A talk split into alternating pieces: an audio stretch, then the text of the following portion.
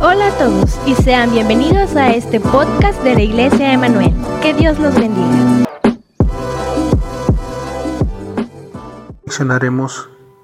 En esta ocasión. Aquí vemos una vez más a Jesús enseñando. El pueblo está escuchando de la palabra y Juan nos comenta que llegaron hacia Jesús los escribas y los fariseos que lo que buscaban, no buscaban aprender de la palabra, no buscaban ni siquiera enseñar al pueblo la palabra. Ellos habían llegado allí para acusar o tener un momento en el cual tentar a Jesús para tener de qué acusarle. Llevaron a una mujer que fue encontrada en el acto mismo del adulterio. Lo sorprendente es que para que una mujer cometa el adulterio es necesario un hombre. Y lo curioso es que no llevaron al hombre. Si es que la habían encontrado en el acto mismo, algo raro estaba pasando allí. Ya sabemos que los fariseos y los escribas eran gente que solamente guardaban las apariencias. Mostraban celo religioso para que las personas hablaran bien de ellos pero eran hipócritas, tal como Jesús los describe en el libro de Mateo. Hipócritas, sepulcros blanqueados. Por fuera parecen limpios, pero por dentro estaban llenos de podredumbre. Aquí otra vez más tratando y probando a Jesús. Querían encontrar en él algo por lo cual acusarle. Esta vez su estrategia era, si Jesús rechaza o minimiza el pecado y su consecuencia, podremos decir que es solo un charlatán que no juzga el pecado, que es amigo de los pecadores y los consiente y los apapacha aun cuando saben que ellos están mal. Muchas veces a Jesús lo criticaban de esto, pero Jesús les decía, por ejemplo en Mateo en el capítulo 10, cuando se nos relata el caso del llamamiento de Leví, Dicen que Jesús era amigo de los pecadores y Jesús les había dicho, los sanos no tienen necesidad de médico, sino los enfermos. Vean y aprendan lo que significa misericordia quiero.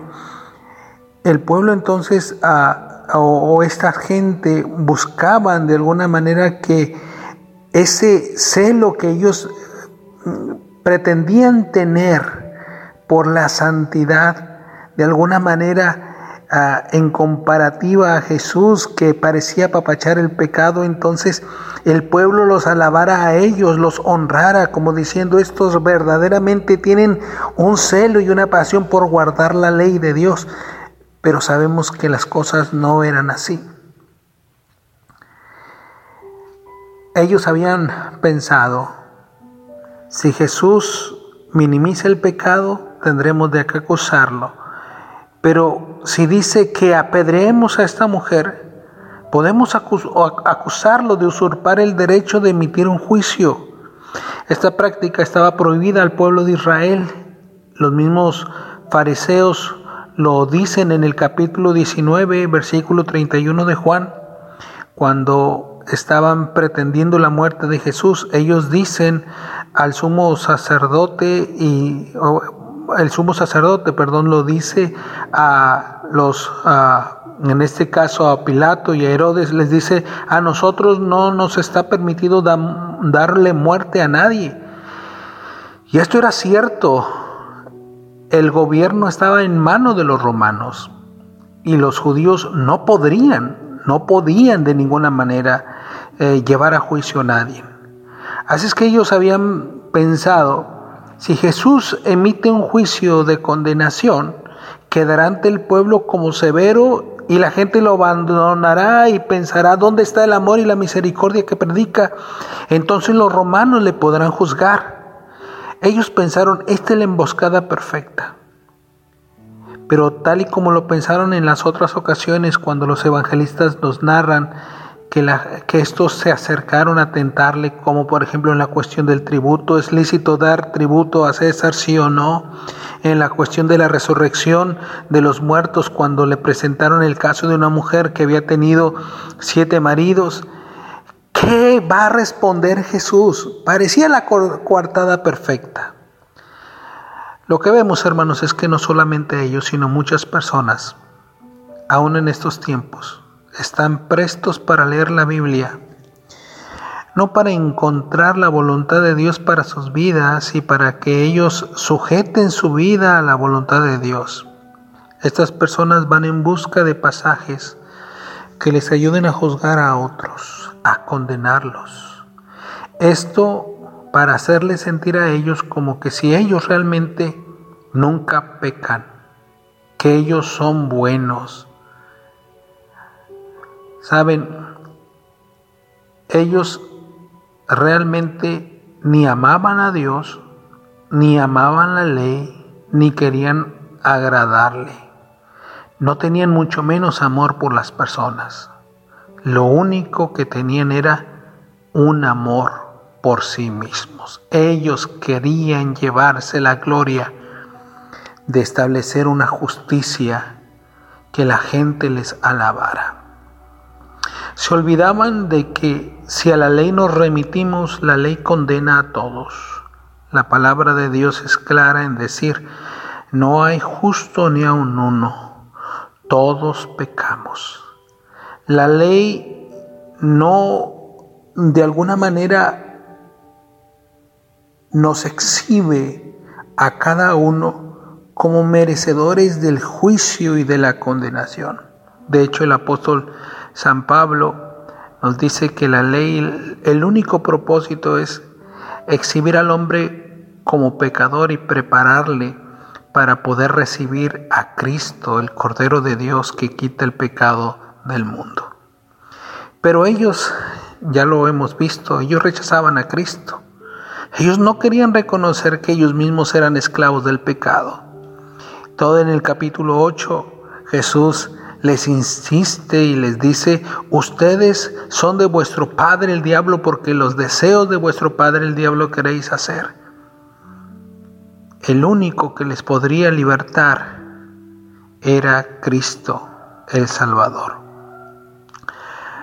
Ante esta narrativa de Juan, la pregunta que podremos hacernos nosotros es cómo actuamos nosotros ante los pecados de otras personas. Nos vemos a nosotros mismos como con derecho de juzgar y de condenar a otros o también nos vemos como pecadores. Jesús había dicho en el Sermón del Monte, no juzguéis para que no seáis juzgados, porque con la medida con que medís se os volverá a medir. Y lo cierto es que estos estaban señalando la regla de Moisés, la ley de Moisés, y realmente la ley de Moisés hablaba de que quienes cometían este pecado de adulterio merecerían morir. Pero no solamente los que cometerían eh, el acto de adulterio, sino también la ley dice que el alma que pecare, esa morirá. Lo cierto es esto. Santiago lo mencionó en estas palabras. Juicio sin misericordia se hará con el que no tuviere misericordia. Y la misericordia triunfa sobre el juicio. Dice la escritura que estos hombres, los fariseos, se habían olvidado de lo más importante de la ley de Dios. Allá en, el, en Mateo, en el capítulo 23, cuando Jesús pronuncia los ayes sobre los escribas y los fariseos, dice en el versículo 23, leo Mateo 23, 23 y dice, hay de vosotros, escribas y fariseos hipócritas, porque diezmáis la menta y el eneldo y el comino, y dejáis lo más importante de la ley, la justicia, la misericordia y la fe. Lo más importante de la ley era esto, justicia, misericordia y fe. Por eso allá los que recuerdan el libro de Miqueas en el capítulo 6, allí en el versículo 8, cuando el Señor dice al pueblo de Israel, Oh hombre, Él te ha declarado lo que es bueno y que pide Jehová tu Dios de ti, solamente hacer justicia, amar misericordia y humillarte ante tu Dios. Saben, hice una pregunta, ¿cómo nosotros como iglesia respondemos ante los pecados de otros? Pablo expresó en Gálatas 6.1 lo siguiente. Hermanos, si alguno fuere sorprendido en alguna falta, vosotros que sois espirituales, restauradle con espíritu de mansedumbre, considerándote a ti mismo, no sea que tú también seas tentado. En otro pasaje dice, a quienes van juzgando con la ley y condenando a otros, para justificarse a sí mismos. Esto en Romanos capítulo 2 versículos 17 al 23 dice en una de las porciones de, esta, de este pasaje, tú dices que no se ha de adulterar. ¿Adulteras? Tú que abominas a los ídolos, cometes sacrilegio. Tú que te jactas de la ley, con infracción de la ley deshonras a Dios.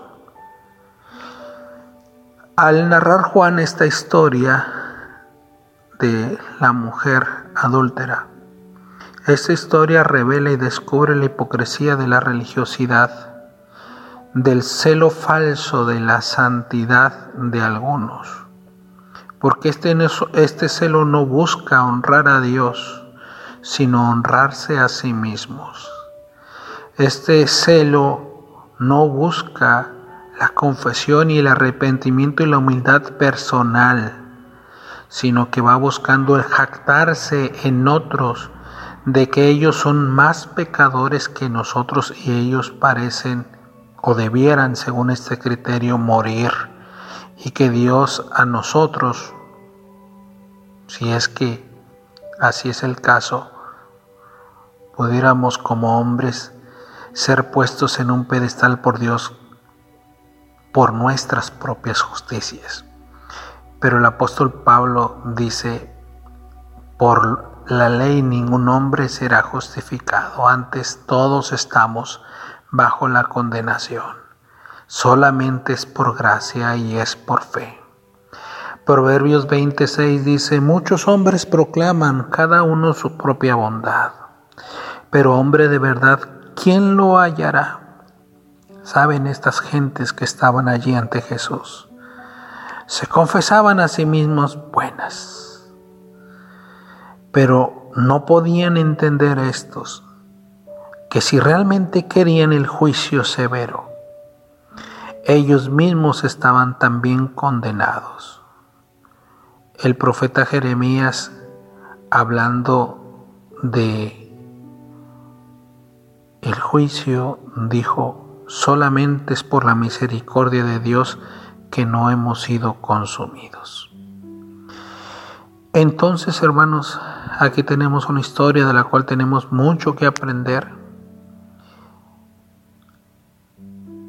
especialmente del propósito de Jesús, no solamente en ese tiempo, sino en este tiempo. Su propósito no es condenar, él lo expresó así, que Dios no envió a su Hijo al mundo para condenar al mundo, sino para que el mundo fuese salvo por Él. Esto sigue vigente hoy. Él no quiere la muerte del que muere, sino que desea que haya arrepentimiento. Por eso Dios ha sido tan paciente ha pasado por alto el pecado de muchos y Pedro el apóstol nos recuerda que si todavía el Señor Jesús no ha venido a la tierra es porque Dios en su paciencia no quiere que la gente se pierda, sino que todos procedan al arrepentimiento. El propósito de Dios es salvar. Y así como lo dijo aquel hombre que había sido sanado de su parálisis, parálisis causada a causa del pecado, Jesús le dijo, no peques más. También Jesús le dijo a esta mujer, mujer, ni yo te condeno, vete pero no peques más. ¿Saben? El Señor da espacio para una oportunidad más. Hoy Dios está dando espacio para que mucha gente entienda y comprenda que este tiempo es tiempo para volverse a Dios, para ponerse a cuentas con Dios. Esta mujer posteriormente la ubicamos en los relatos de Lucas, cuando nos dice que en la casa de Simón, una mujer que era pecadora, y todos la ubicaban así como tal, se postra ante los pies de Jesús llorando, quebrantada. Y la gente piensa y dice, este, si fuera profeta, conocería qué clase de mujer es la que le toca. Pero Jesús dijo a Simón, Simón, cuando yo entré acá a tu casa, no me lavaste los pies, no me diste beso. Sabes, al que se le perdona poco, poco ama. Al que se le perdona mucho, mucho ama. Y a esa mujer le dijo, hija, tus pecados te son perdonados. Esta mujer que estuvo a punto de morir, encontró en Cristo el perdón. Gracias por ser parte de esta comunidad. Nos encantaría que pudieras compartir este podcast con tus amigos y conocidos. Síguenos en nuestras redes sociales para mantenerte al tanto de la vida de nuestra iglesia. Si tienes alguna pregunta o sugerencia, no dudes en inscribirnos en nuestro correo hola arroba Que Dios te bendiga.